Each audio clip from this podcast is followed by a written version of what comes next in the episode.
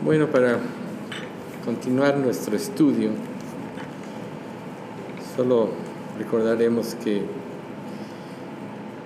lo último que vimos que si un miembro se, se duele, luego todos se, miembre, se, se duelen. Y recordemos que como iglesia somos una familia y que todos vamos a funcionar en forma coordinada. Eso lo podemos palpar claramente cuando nos sentimos mal, cómo se afecta a todo nuestro cuerpo con una gripe, un dolor de muelas, que es muy común, cosas de ese tipo. Se afecta a todo lo que somos, así pasa en la iglesia, por eso es tan importante la unidad. Pero algo muy importante para que pueda haber todo esto es que nosotros tenemos que acercarnos a Dios con humildad. Todos tenemos un orgullo natural, todos queremos actuar por nuestra propia cuenta, pero realmente sin Dios nada somos y nada podemos hacer bien de esencia. Por tanto, es muy importante que, nosotros vayamos por los caminos de Dios y, y, no por los nuestros. Y precisamente la humillación consiste en reconocer nuestros caminos, que no son los caminos que Dios quiere que sigamos, y más bien abocarnos en nuestro pensamiento a seguir sus propios caminos. Y esto siempre lo podremos hacer a través de la obediencia. También la obediencia es un punto que a veces hay que extender mucho porque pues muchos de nosotros podemos pensar que estamos obedeciendo a Dios y muy, muy en lo profundo estamos haciendo lo que queremos, lo que nos parece y esto a veces es muy difícil discernirlo. Por eso es tan importante la humillación. Recuerden, humillaos bajo la poderosa mano de Dios para que Él os exalte cuando fuere tiempo. Siempre la Biblia nos pide humillarnos. Ese es 1 Pedro 5, 6. ¿no? Echando toda vuestra ansiedad sobre Él porque Él tiene cuidado de vosotros. Pero nosotros necesitamos saber que este punto debe ser muy importante. Y para que esto pueda suceder, nosotros tenemos que saber básicamente dos cosas. Nuestros caminos no son mejores que los caminos de Dios. Entonces a veces nosotros estructuramos en nuestra mente cosas que pensamos que Dios va a seguir o tiene que seguir. Y la verdad, Él nunca va a actuar como nosotros pensamos. ¿Por qué? La diferencia entre nuestra inteligencia finita y nuestro ser y afectada por el pecado a la inteligencia infinita de Dios, pues es abismal, totalmente abismal. Otro aspecto muy importante es que nosotros vemos, lo hemos dicho varias veces, vale la pena repetirlo, vemos de aquí a nuestra, visión de este mundo y de las cosas, y Dios está viendo nuestra vida a la luz de la eternidad. Por eso Él nos pide confianza. Y el segundo paso, una vez que nosotros reconocemos esta parte de Dios, reiterando, obedecer lo que nos dice nos va a iluminar el camino. Muchos podemos caminar en nuestra vida cristiana y pensamos que estamos bien y estamos llenos, de obediencia y, y seguimos en tinieblas. Por eso es que la obediencia implica humillación. Humillarnos significa reconocer que solo a través de lo que Dios dice vamos a poder tener la luz. Recuerden, Dios es luz y no hay ninguna tinieblas en él, según dice primero de Juan. Y si Dios es luz, nos tenemos que caminar en la luz. ¿Cómo vamos a caminar en la luz? A través de la revelación y la obediencia. Si Dios revela, pero tú no, eh, tú no condicionas tu mente a, seguir los caminos de Dios, tú vas a seguir en, tinieblas, aunque conozcas la promesa, aunque te la sepas de memoria. Y un tercer punto es que Dios puede utilizar cualquier circunstancia en nuestra vida para llevar a cabo su propósito. A final de cuentas, como dice la Escritura, ante mí se doblará toda rodilla y toda lengua confesará que Jesús es el Señor esto es muy importante porque Dios tiene la razón y, Dios la va a tener siempre. ¿Por qué esperar aquel día a que termine nuestra vida y Dios juzgue las obras de la vida de cada creyente y salgamos avergonzados? ¿No? Recuerden, permanecer en Él para que tengamos confianza, para que en su venida no nos alejemos avergonzados. Yo creo que va a ser muy triste cuando ya no hay remedio darte cuenta que seguiste en tus propios caminos. Pero si tú confías en que Dios puede utilizar cualquier cosa para cumplir su propósito, entonces vas a dejar de angustiarte, vas a dejar de ver las circunstancias, sino más bien vas a ver la oportunidad para hacer la voluntad de Dios, la oportunidad para arreglar, la oportunidad para someterte a su voluntad. Entonces nosotros tenemos que resistir la tendencia de estas cosas de vivir por nuestros propios caminos y enfocarnos más bien dando, reconociendo nuestras limitaciones. El orgullo nos impide reconocer nuestras limitaciones y nos hace ineficientes. Cuando nos reconocemos nuestras limitaciones, que es el símil de humillarnos delante de Dios, entonces es donde entra el poder de Dios en nuestras vidas, es donde Él nos va a poder mostrar el, el camino. Y todos traemos un trasfondo familiar, influye en nuestras vidas más de lo que nos imaginamos. ¿sí? El lugar, ya, ya hemos hablado del lugar donde nacimos, la época y todo eso, pero ahorita lo importante es que aprendimos a hacer lo que nuestros padres hacían. Eso aprendimos. Y eso nos, va, nos ha marcado a todos por toda la vida. Pero Cristo dice, bueno, Pablo en Corintios, que si alguno está en Cristo, nueva criatura es. Las cosas viejas pasaron, he aquí, todas son hechas nuevas. Entonces nosotros tenemos que pensar que si en la salvación Dios ya nos hizo nuevas criaturas, Quiere decir que nuestra manera de funcionar ya va a ser diferente y a través de, nuestra vida Dios va a ir cambiando todas estas, eh, toda esta información que, que traemos que rige nuestras vidas por lo que era la vida de Cristo y la obediencia de Cristo a Dios y la sumisión a Dios.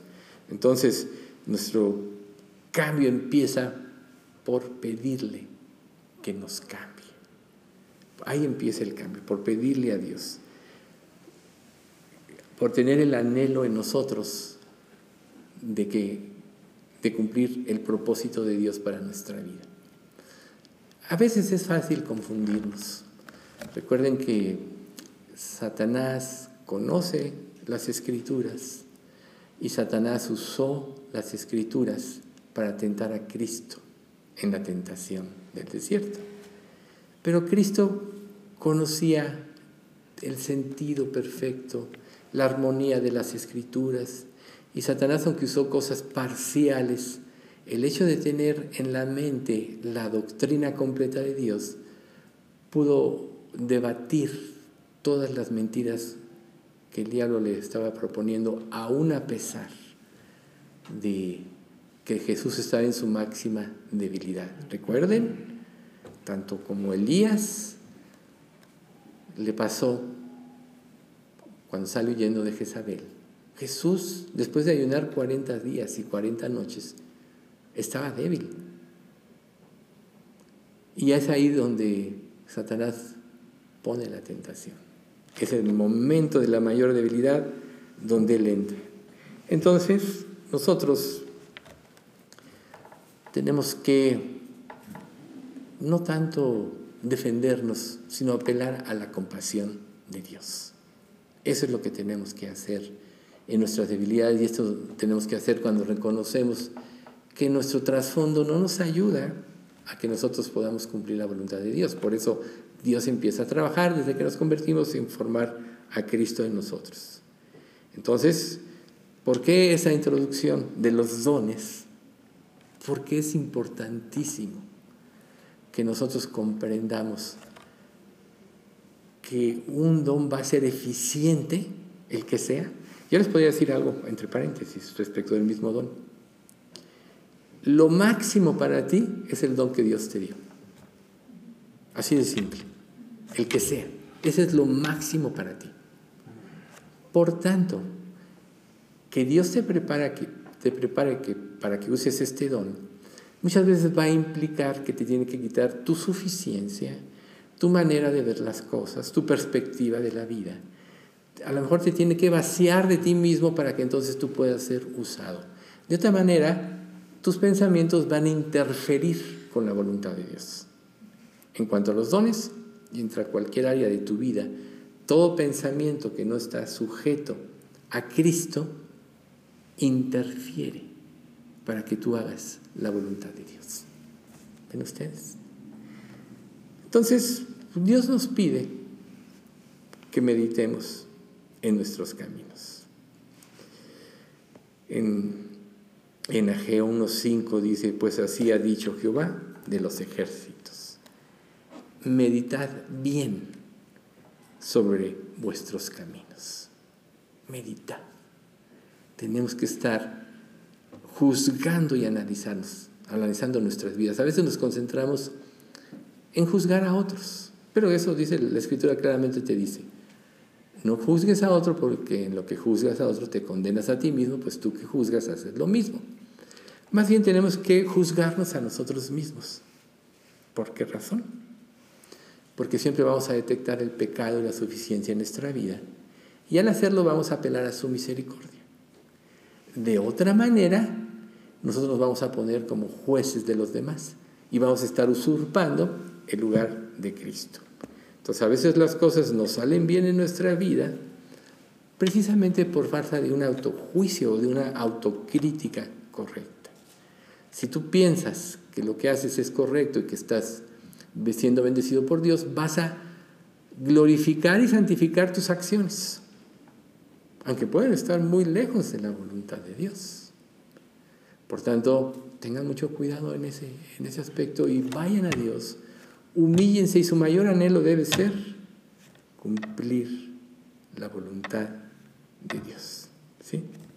Entonces, recuerden ustedes que la iglesia de Cristo no se caracteriza, caracteriza por el número de creyentes, sino por que está la presencia de Dios. Cada verdadero creyente, recuerden, tiene el Espíritu Santo en él. Entonces no es un recinto, Dios te puede cambiar la situación, te puede cambiar la jugada. Pero la iglesia que va a prevalecer es la que toma conciencia que la iglesia es el cuerpo de Cristo y es donde está la presencia de Dios. Entonces, si nosotros nos reunimos en un lugar como esto, esto tiene como único objetivo el que venimos a querer, a que Dios nos revele su voluntad y hacerla. Si no, vamos a perder la pista. O sea, tú traes otro objetivo, ya hemos dicho, tu mente puede venir con muchas ideas, con muchas cosas, puedes pensar en qué vas a hacer después, etc. Pero tenemos que darle la reverencia de vida, de, vida al tiempo en que nosotros venimos aquí. Si yo les preguntara a ustedes,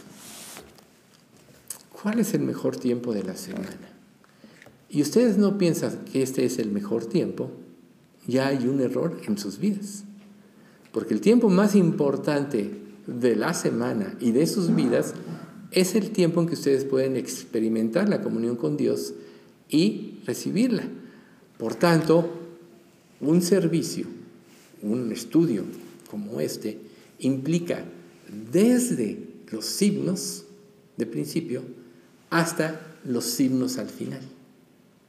Nunca pienses que tú ya conoces los himnos y ya porque los conoces ya no toma, importancia. La, por ejemplo, lo como hemos estructurado nosotros de las preguntas y respuestas, es muy importante porque a lo mejor tú tenías una duda que otro pregunta y se te aclara, o a lo mejor no lo habías pensado, pero al expresar a alguien una duda y darle la respuesta bíblica, entonces eres edificado. Entonces procuremos nosotros darle el debido tiempo a Dios. Es un tiempo completo. No es un tiempo parcial. Vienes aquí, si es lo más importante, tomarás tu tiempo. O sea, ¿qué pasa, por ejemplo? En la vida cotidiana, si tú estás viendo una película y estás en un argumento o en un momento de más interesante y te llaman para algo, oye, ya es hora de cenar, ¿no? O cosas de ese tipo. Pues no quieres despegarte porque te pierdes el argumento, ¿no? No, espérame tantito o algo que nos interesa, tú puedes cambiar, modificar para que se cumpla lo que realmente te interesa. Bueno, si en la vida cotidiana podemos nosotros cambiar cosas así, yo creo que este tiempo con, con Dios es lo más importante. Entonces procuremos tomarnos nuestro tiempo completo para venir aquí, porque este es el más importante. Aquí es donde Dios nos edifica, aquí es donde está la presencia de Dios y aquí es donde Él va a revelar su voluntad. Entonces, si nosotros entonamos los himnos, ahí es donde empieza la adoración. Y claro, ya hemos dicho, debemos previamente preparar nuestro corazón. Si tú, por ejemplo, aquí no pretendemos, como en algunas otras iglesias, que se levanten las emociones, porque las emociones se levantan por un rato y luego se acaban. Así hay muchas iglesias que la gente se tira y muchas cosas hacen, ¿no? Ya, ya hemos comentado parte de esto. Aquí más bien venimos a adorar a Dios a través de un himno. Entonces, ¿qué pasa si un himno no tiene ese significado en ti? Estás perdiéndote de la adoración verdadera a Dios. Piénsalo. Se ponen los himnos, sino ¿para qué ponemos himnos? Se ponen los himnos para adorar a Dios. Al principio pusimos dos al principio, dos al final, luego pusimos dos en medio, porque es muy importante que podamos tener ese corazón preparado para la revelación de Dios. Entonces, si nosotros nos presentamos a un servicio, debemos hacerlo con reverencia y a un temblor, porque es a Dios a quien, estamos adorando, es a Dios a quienes venimos a, venimos a honrar. Y cualquier falta dentro de nosotros respecto a eso, estamos cerrando el blanco, porque es a Dios a quien venimos a adorar. Si venimos a otra cosa aquí, estamos cerrados, entonces hay que corregir. Entonces, que tengamos presente que venimos a adorar a Dios, eso nos va a permitir tener el corazón correcto. ¿sí? Y cada parte tiene su propósito. Bien, entonces, por tanto, no tomemos a la, ligera, esto ni seamos indiferentes, preparemos nuestro corazón, nuestro tiempo, porque este tiempo tenemos que apartarlo verdaderamente para el Señor. Aquí a nadie se le pasa lista ni se le va a pasar, porque es porque lo que hemos pretendido es que nuestra iglesia esté llena de personas que vengan con convicción, con el mismo propósito de adoración, O sea, esos son principios para todos. Pero lo cierto es que Dios ve el corazón. Como Dios le dijo a Samuel, no, no mires a su parecer ni a lo grande de su estatura, porque yo lo desecho. Porque Jehová no mira lo que mira el hombre pues el hombre mira lo que está delante de sus ojos. Dios ve el corazón. Y si Dios ve el corazón, Él sabe lo que realmente hay. Y si hay falta de consagración, no lo estamos honrando. Entonces nuestra parte como creyente debe ser, en primer lugar, la consagración. Y es ahí en la consagración donde todos los recursos que Dios nos da se van a aprovechar al máximo. Un ejemplo más. Lo que, lo que cada uno de nosotros estudió, sea lo que sea, fue en principio teoría. Pero ¿en qué te vuelves experto? En lo que practicas. Y la verdad, practicamos muy poco de lo que aprendimos. Pero lo que aprendimos y practicamos se quedó como un sello en nuestras vidas. De ahí que en todos lados lo que se pretende hacer para cualquier tipo de cosa es experiencia. Hay personas que pueden salir de una escuela con muchas, puros dieces, pero si no saben aplicar el conocimiento, no van a servir. Igual pasa con la iglesia de Dios. De, de nada nos va a servir tener nuestra mente llena de conceptos de Dios y pensar que por eso somos sabios, si no practicamos. ¿Y qué significa practicar? Seguir, caminar de acuerdo, por tanto, obedecer. Entonces Dios, y entonces continuamos con 1 Corintios 12 del 28 al 30, que dice, y aún nos puso Dios en la iglesia, primeramente apóstoles, luego profetas, lo tercero maestros, luego los que hacen milagros, después los que sanan, los que ayudan, los que administran, los que tienen don de lenguas. Entonces aquí Dios nos da una serie de dones que van a ser importantísimos para que la iglesia funcione bien. Entonces, puso Dios, a unos puso Dios. Aquí el primer punto a enfatizar es que Dios es el que puso, Dios es el que formó su iglesia, Dios es el que la cuida y la sustenta, Dios es el que nos da las obras para que andemos por, en ellas.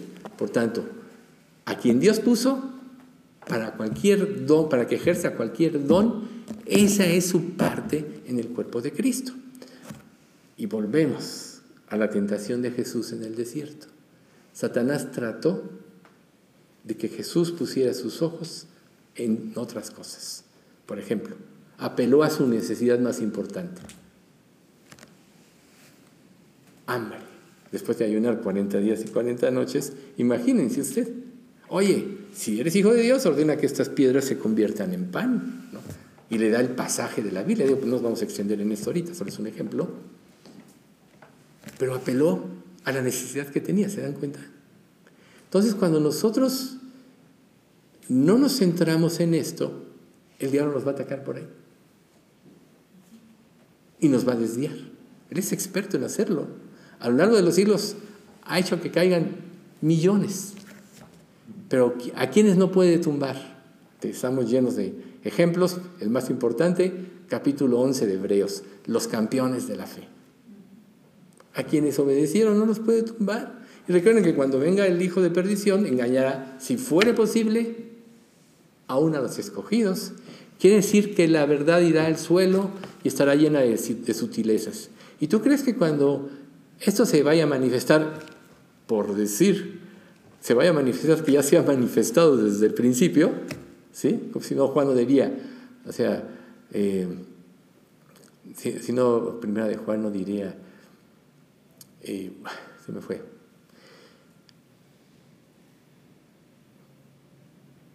Bueno, habla, habla respecto de, ah, sí, que dice, hijitos, ya es el último tiempo. Y seguimos otros oísteis que el anticristo viene, así ahora han surgido muchos anticristos. Por eso sabemos que es el último tiempo. Lo, dijeron, lo dijo Juan desde el primer siglo. Imagínense ustedes, ahora que ha crecido la maldad, estamos en la época de la mentira. Estamos en la época que la mentira prevalece. Entonces, si tú no estás bien cimentado en la verdad, vas a ser sujeto de caer en la mentira. O te afirmas bien en la palabra y en la fe, o vas a caer de una manera, manera u otra en los engaños. Entonces, Dios nos dio la manifestación del Espíritu para provecho. ¿De qué te serviría tener cualquier cosa si la tienes ahí guardada? ¿No? Jesús nos pone el ejemplo en la mina que al que le tocó una escondió. Dice, no, cuando Jesús pide cuentas y este de la una dice, Señor, sabemos que eres severo, siembras donde, cosechas donde no sembraste, etc. Por tanto, la guardé. ¿Y qué, cuál fue la respuesta divina? O sea, se la quitó y se la dio en, otro caso al que tenía 10, o dijo, salte de aquí porque eres, has sido infiel. Entonces, imagínate que tú guardes un don para ti mismo. Es exactamente el caso de la mina. Dios te va a echar en cara. Por tanto, si Dios te dio una manifestación en tu vida de creyente, es para provecho, para que la uses. ¿En qué? En el servicio. ¿sí? Y todo esto lo produce el Espíritu Santo y Dios ha colocado los miembros, cada uno como Él quiso, de una manera perfecta. Entonces, Pablo ilustra aquí la, individualidad de la unidad del cuerpo, enumerando las categorías. Por eso dice, a unos puso Dios. Y luego dice apóstoles y profetas. Probablemente hay ciertos términos que repitamos un poco, pero siempre son complementarios. Nunca se les olvide eso. O sea, Dios lo que quiere es darnos una visión panorámica de los dones. Y, si Dios se molestó, o el Espíritu Santo se molestó en inspirar y manejar los dones en Romanos 12, En 1 Corintios 12, luego 13, luego 14 y en Efesios 4, que es lo que vamos a ver, si lo puso de esta manera es porque es importantísimo que podamos entender todos estos conceptos para que asimilados podamos eh, convertir nuestra vida o, acoplar nuestra vida o someter nuestra vida a lo revelado por Dios y anhelar que Dios nos diga, ¿cómo te puedo servir? Muchas veces nosotros, alguno de nosotros le ha dicho a Dios, ¿cómo te puedo servir? Y a lo mejor te ha dicho, Dios, sírveme de esta manera. Ah, no, Dios, de esta manera no. Entonces le estás diciendo, te quiero servir como a mí me parece que te debo de servir. ¿Cómo podrías ejercer un don de esta manera? Si Dios te puso un don es para el servicio. Tu labor es, y como decíamos la vez pasada, que tú lo descubras a través de la entrega, a través del servicio. Ya lo estás ejerciendo sin saber. A ver, ¿cuál? ¿Qué hago yo? ¿Qué estoy haciendo yo para la iglesia de Cristo? ¿No? Y si te hallas con que no lo estás haciendo, entonces estás perdiendo el sentido de tu vida cristiana porque no estás entendiendo el propósito. ¿sí? ¿Y cuál fue el propósito de cada función? Echar cimientos en la iglesia. Dice Efesios 2.20, edificados sobre el fundamento de los apóstoles y profetas, siendo la principal piedra del ángulo Jesucristo mismo. ¿Ves? Entonces, Jesús es el cimiento es la piedra angular, todos lo sabemos teóricamente. Y sobre esta piedra, que dice la Escritura, construirá Dios la iglesia. Cuando le dice a Pedro, él hablaba de su fe, pero el cimiento, la piedra angular, la piedra más importante es Jesucristo. Entonces, quiere decir que todo cimiento, o sea, perdón, que toda parte de la edificación tiene que ir en función de lo que Cristo vino, hizo, dijo y dejó. ¿Ven ustedes por qué es tan importante la obediencia? ¿Por qué es tan importante concentrar nuestra vida en esto? No te preocupes por los demás, porque si tú ya estás viviendo una vida de fe, la escritura te dice, busca primero el reino de Dios y su justicia, y todo lo demás te vendrá por añadidura. Busca primero el reino de Dios. Entonces a veces no recibimos bendición de ello y bueno, esta parte de Ageo que les empecé a leer, que dice, pues así ha dicho Jehová de los ejércitos, meditad bien sobre vuestros caminos. Entonces luego empieza a disertar, sembráis mucho y recogéis poco, coméis y no os saciáis, bebéis y no quedáis satisfecho, os vestís y no os calentáis y el que trabaja a jornal recibe el jornal en saco roto. En pocas palabras, no le sirve para nada. Así ha dicho Jehová de los ejércitos. Meditad sobre vuestros caminos. O sea, empieza a confirmarlo. Lo dijo una vez, lo está diciendo una vez. Como si dijera, de cierto, de cierto os digo. Son verdades contundentes y reales. Meditad sobre vuestros caminos. Y luego te dice, subid al monte y traed madera y reedificad mi casa. Y pondré en ella mi voluntad y seré glorificado, ha dicho Jehová. ¿Y qué es reedificar su casa? Construir. Ya la vez pasada dijimos, acuérdense, a los eunucos que abracen mi pacto y hagan lo que yo diga. Eh, yo les daré lugar en mi casa y dentro de mis muros. Nombre perpetuo les daré que nunca perecerá. Ahí está. El que niega su vida para vivir la vida de Cristo. Dios le dará un nombre perpetuo y lo glorificará. Entonces, subir al monte y traer madera y reedificar la casa implica que queremos hacer su voluntad.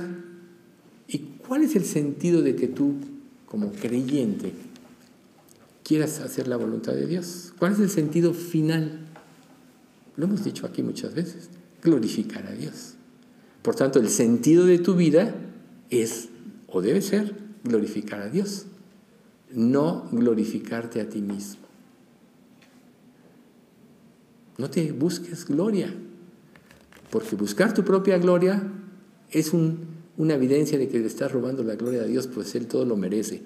Incansablemente hemos dicho que le debemos todo a Dios, nos dio la vida, nos dio nos preparó, nos dio la convicción de pecado, nos llevó al arrepentimiento, nos dio la salvación, nos dio las obras para que andemos en ella, nos ha hecho reyes y sacerdotes para que reinemos con Él. Estaremos para siempre como con el Señor en la Nueva Jerusalén, donde vengan cielos nuevos y tierra nueva. Si no, Pablo no hubiera dicho, de Él, por Él y para Él son todas las cosas. Por tanto, el sentido de nuestra vida debe ser buscar en todo momento, en toda acción, en todo pensamiento, glorificar a Dios. Y esto nos va a limpiar de muchas cosas que traemos, de muchas cosas que están en nuestra mente. ¿sí? Luego dice otra vez, buscáis mucho y halláis poco, y encerráis en casa, y yo lo disiparé, en un soplo. ¿Por qué? Dice Jehová de los ejércitos, por cuanto mi casa está desierta y cada uno de vosotros corre a su propia casa. ¿Qué quiere decir esto? Que le das honra a muchas cosas menos a Dios. Que lo último en tu vida está siendo Dios. Por eso se detuvo de los cielos sobre vosotros la lluvia y la, tierra detuvo sus frutos. A veces esperamos bendición y no llega y no llega y no llega y no llega. Señor, ¿por qué me dejas así? ¿No dijiste esto? ¿No dijiste que buscar primeramente el reino de Dios y su justicia y todo lo demás vendrá por añadidura? Y no llega y no llega y no llega. Y Dios está diciendo, ¿por qué no estás buscando a Dios como debe ser? ¿Por qué no estás buscando su voluntad? ¿Por qué no estás viviendo para su gloria? sino para glorificarte a ti mismo. No estás siguiendo los intereses de Dios, sino tus propios intereses. No estás anteponiendo a tu vida, a tus placeres, etcétera, el honrar a Dios. ¿Sabes que tú nunca vas a poder disfrutar de la vida si no es a través de Dios? Les voy a repetir un pasaje de Isaías 55.1. Alzad vuestros ojos a los cielos y mirad abajo a la tierra. Porque los cielos serán deshechos como humo y la tierra se envejecerá como ropa de vestir. Pero los que siguen, eso es más o menos parafraseado, pero los que siguen la voluntad de Dios, esos tendrán la bendición de Dios. Se me fue esta última parte, pero es fácil encontrarla.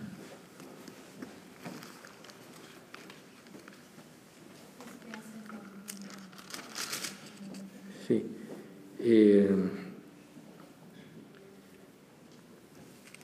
y fíjate, es 50, le dije 55 y es 51.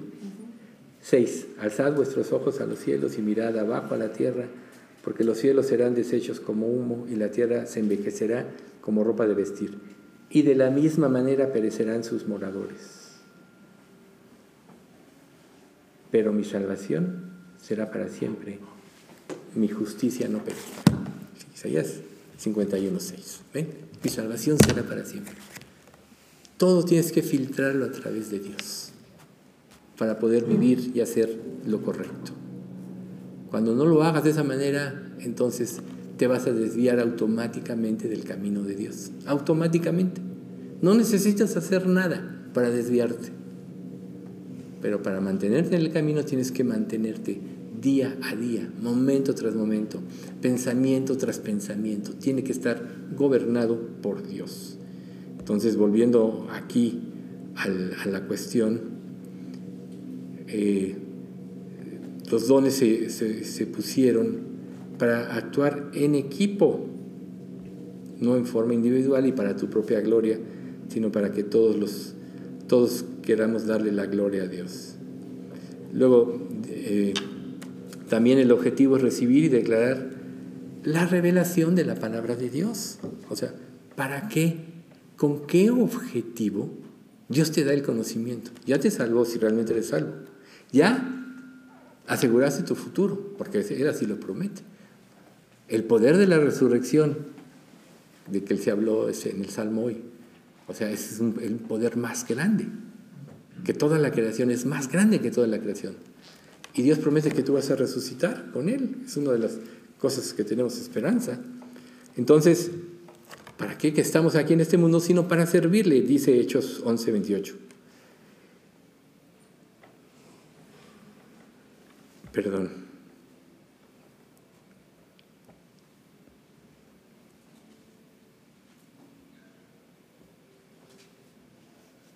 Sí, Hechos 11, 28. Y llevándose uno de ellos llamado, y llevando, perdón, y levantándose uno de ellos llamado Ágabo, daba a entender por el Espíritu que vendría una gran hambre en toda la tierra habitada, la cual sucedió en tiempos de Claudio. Entonces, ¿ven ustedes? Ágabo, un profeta de Dios, sirvió advirtiendo, prepárense, viene una gran hambre. Y sucedió. ¿Cuántas advertencias no nos da la palabra de Dios? O sea, si el objetivo de tu vida es servirle, tú debes de prepararte para servirle. No vivir al día. O sea, yo creo que a ninguno de nosotros nos gustaría vivir al día. A lo mejor todos hemos pasado por momentos así, que vives al día. Y Dios te dice, prepárate, ¿no?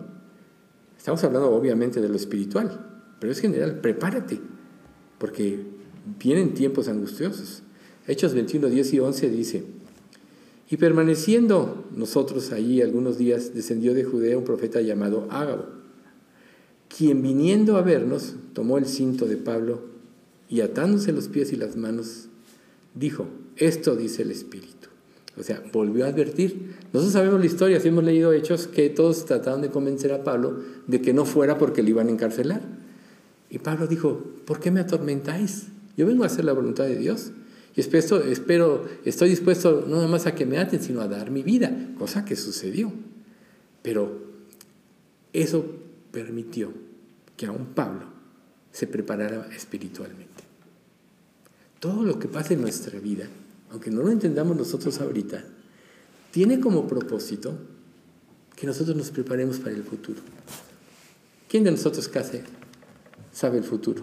Nadie. ¿Por qué Dios no nos revela el día de nuestra muerte? Porque se perdería el objetivo de nuestra vida. Se te volverías calculador. Pero Dios, lo que se guarda, lo que no te dice, lo que no te revela, es para que aprendas a confiar en Él. Efesios 3:5 Ministerio que en otras generaciones no se dio a conocer a los hijos de los hombres, como ahora es revelado a, a sus santos apóstoles y profetas por el Espíritu.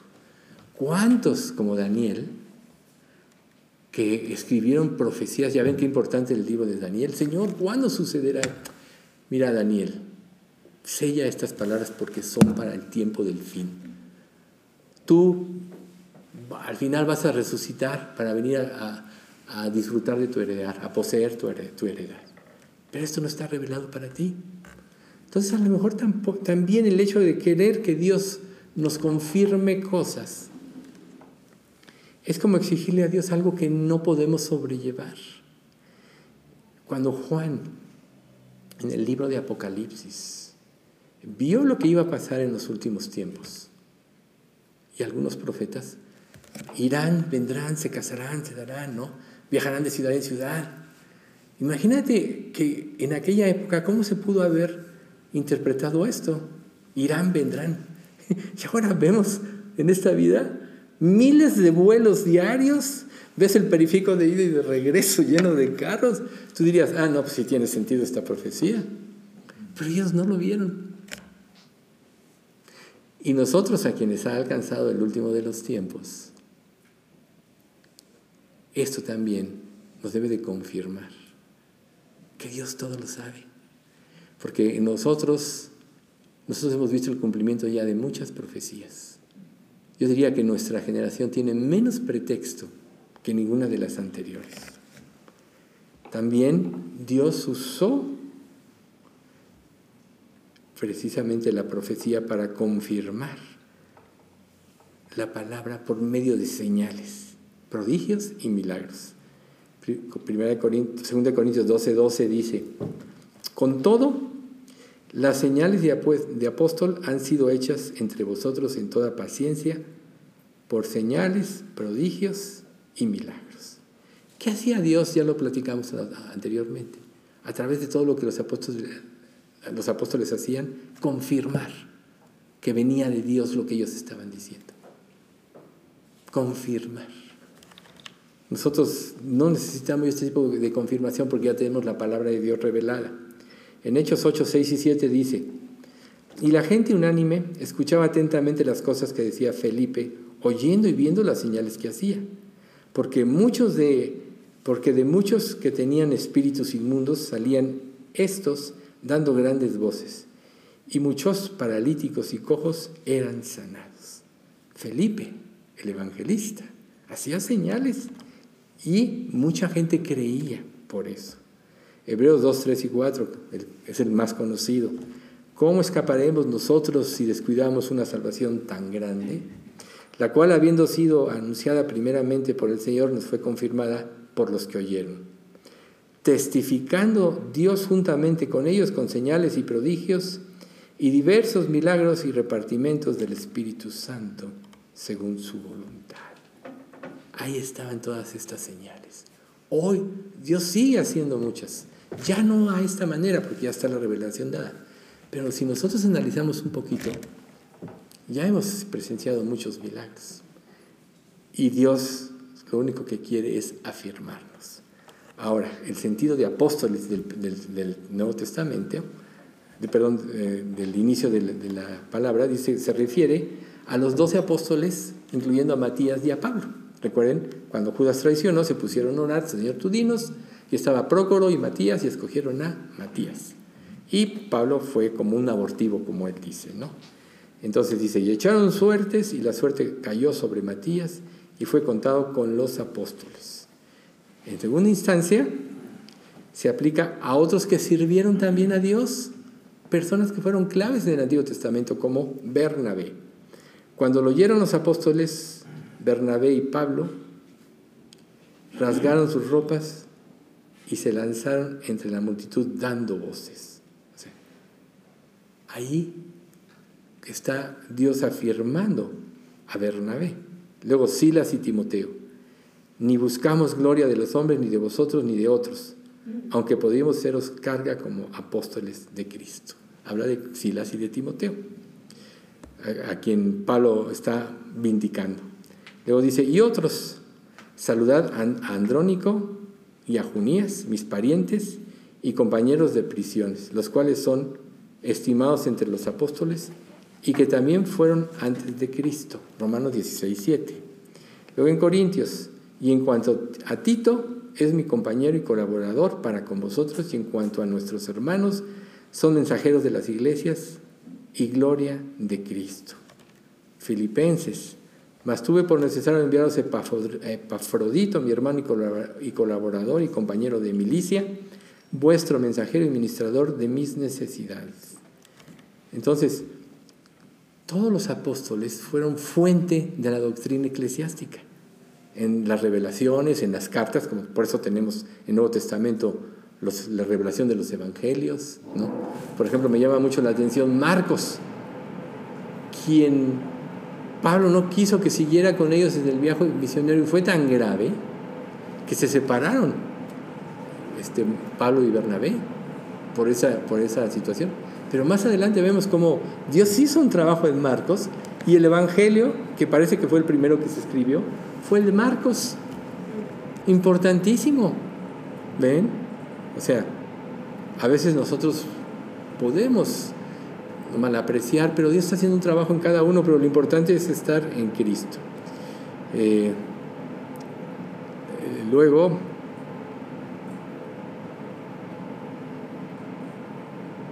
los apóstoles, déjame, no, falta primero de Corintios, que dice, como primeros líderes, en cuanto a Tito, es mi compañero y colaborador para vosotros, y en cuanto a nuestros hermanos, son mensajeros de las iglesias de Cristo. Aquí ya no nombra, sino que todos los mensajeros contribuyeron a algo. Y los problemas de la iglesia en un principio fueron importantes porque entonces dieron lugar a las cartas que se escribieron donde nosotros podemos tener toda la doctrina. Sabemos que una de las principales cartas es la de Romanos, que Pablo escribió, ¿dónde le escribió? En la prisión. Y es una carta tremenda, doctrinal, ahí está toda la doctrina. ¿Quién puede negar que fue de inspiración divina? Es básica para entender todo lo demás, como todo lo demás. ¿no? luego se vuelve a mencionar lo de los profetas, ya sabemos que en principio se refiere a personas como Ágabo, etc. Dice, se refiere a hombres con dotación especial en las iglesias locales que se dedicaban a predicar la palabra de Dios. Esto fue en la, iglesia inicial.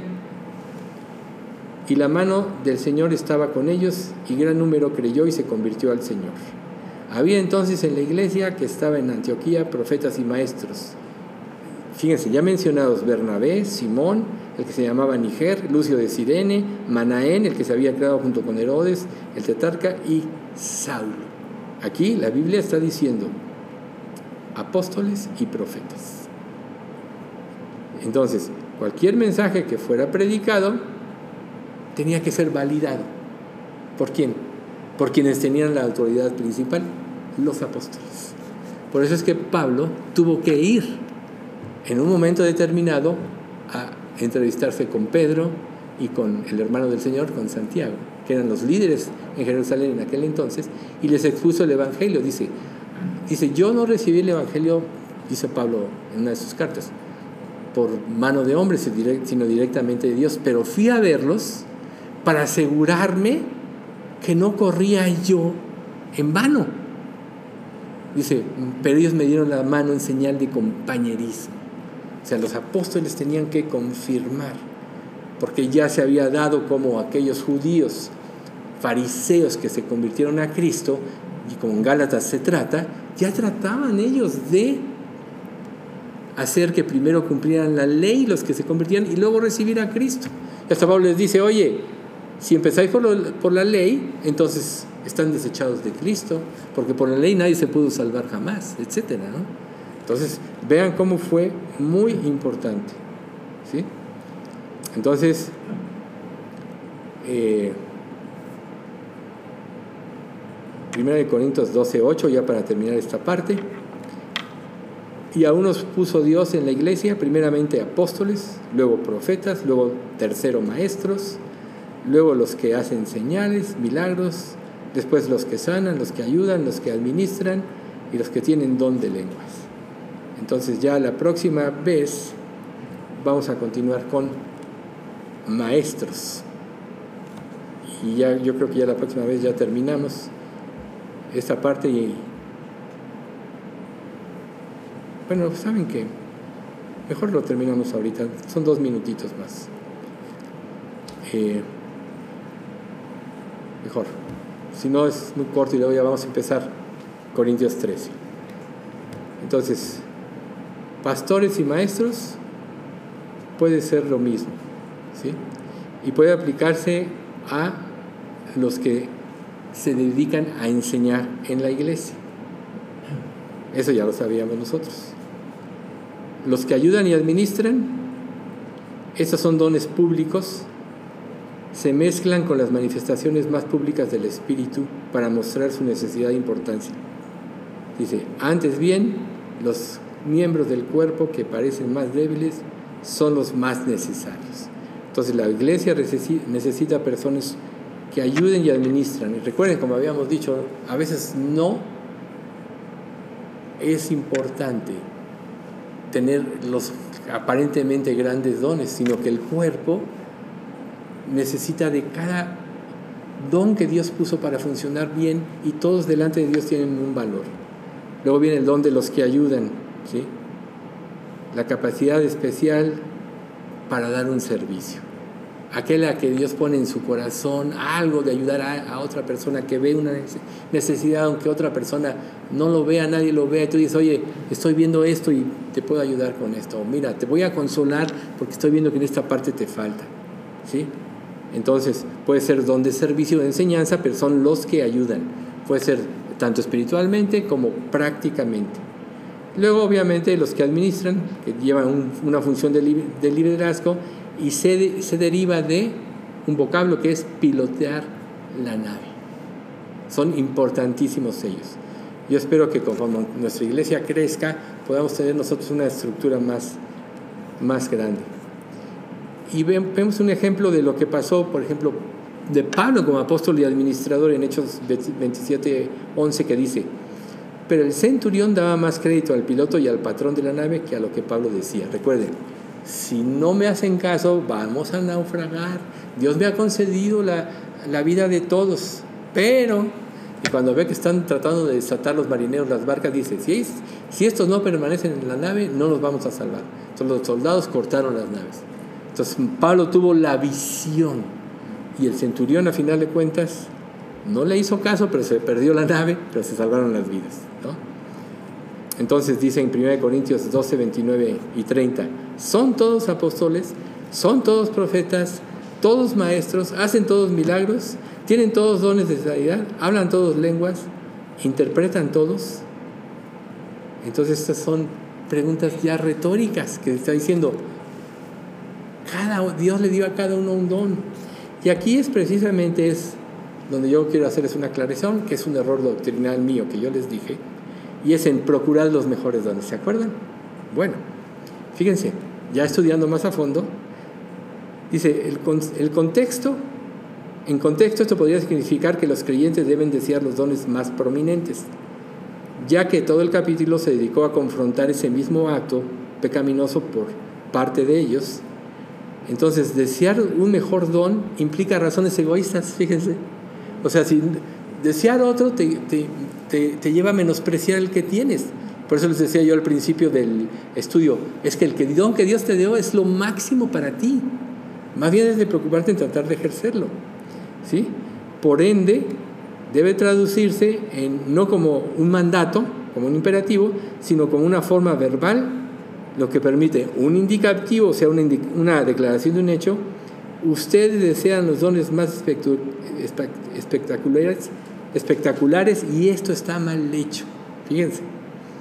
Entonces, lo importante es que vamos a poder funcionar bien en lo que viene adelante, que es el camino del amor.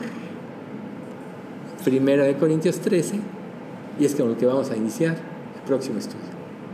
Pues dos, tres minutitos, pero en realidad se hubiera cortado la. Entonces recuerden, lo que Dios te dio es lo máximo. Vamos a dar gracias. Padre, te damos gracias por este estudio, gracias por la luz de tu palabra, por todas estas ilustraciones que nos permiten comprender con mayor profundidad que tú no te equivocaste en el don que le diste a cada uno de nosotros.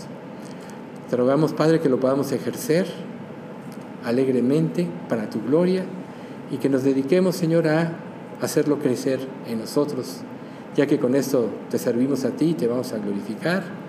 Ayúdanos, Padre, a entender cuál es el don que tú nos diste y, haz que pongamos todo nuestro empeño y toda nuestra oración sea para que tú te desarrolles en nosotros esta habilidad espiritual que tú nos has dado, para que seamos parte integral de este cuerpo y que al final de cuentas, como tú dices en tu palabra, se presente como una virgen sin mancha eso pretendemos que contribuya a la santificación de nuestra iglesia para que podamos glorificarte en el día de tu regreso. Padre, bendice a nuestra iglesia y trae la salvación a todos. Y haz, ver, si alguien no es salvo, hazle ver esa condición para que vaya a ti, Señor. Ayúdalo a tener su verdadero arrepentimiento y hazle entender que solo tú, Señor, eres el que sabe todo lo que hay en el corazón de cada uno para que le des fe y se salve. Te pedimos todo esto, Padre, en nombre de Cristo Jesús. Amén.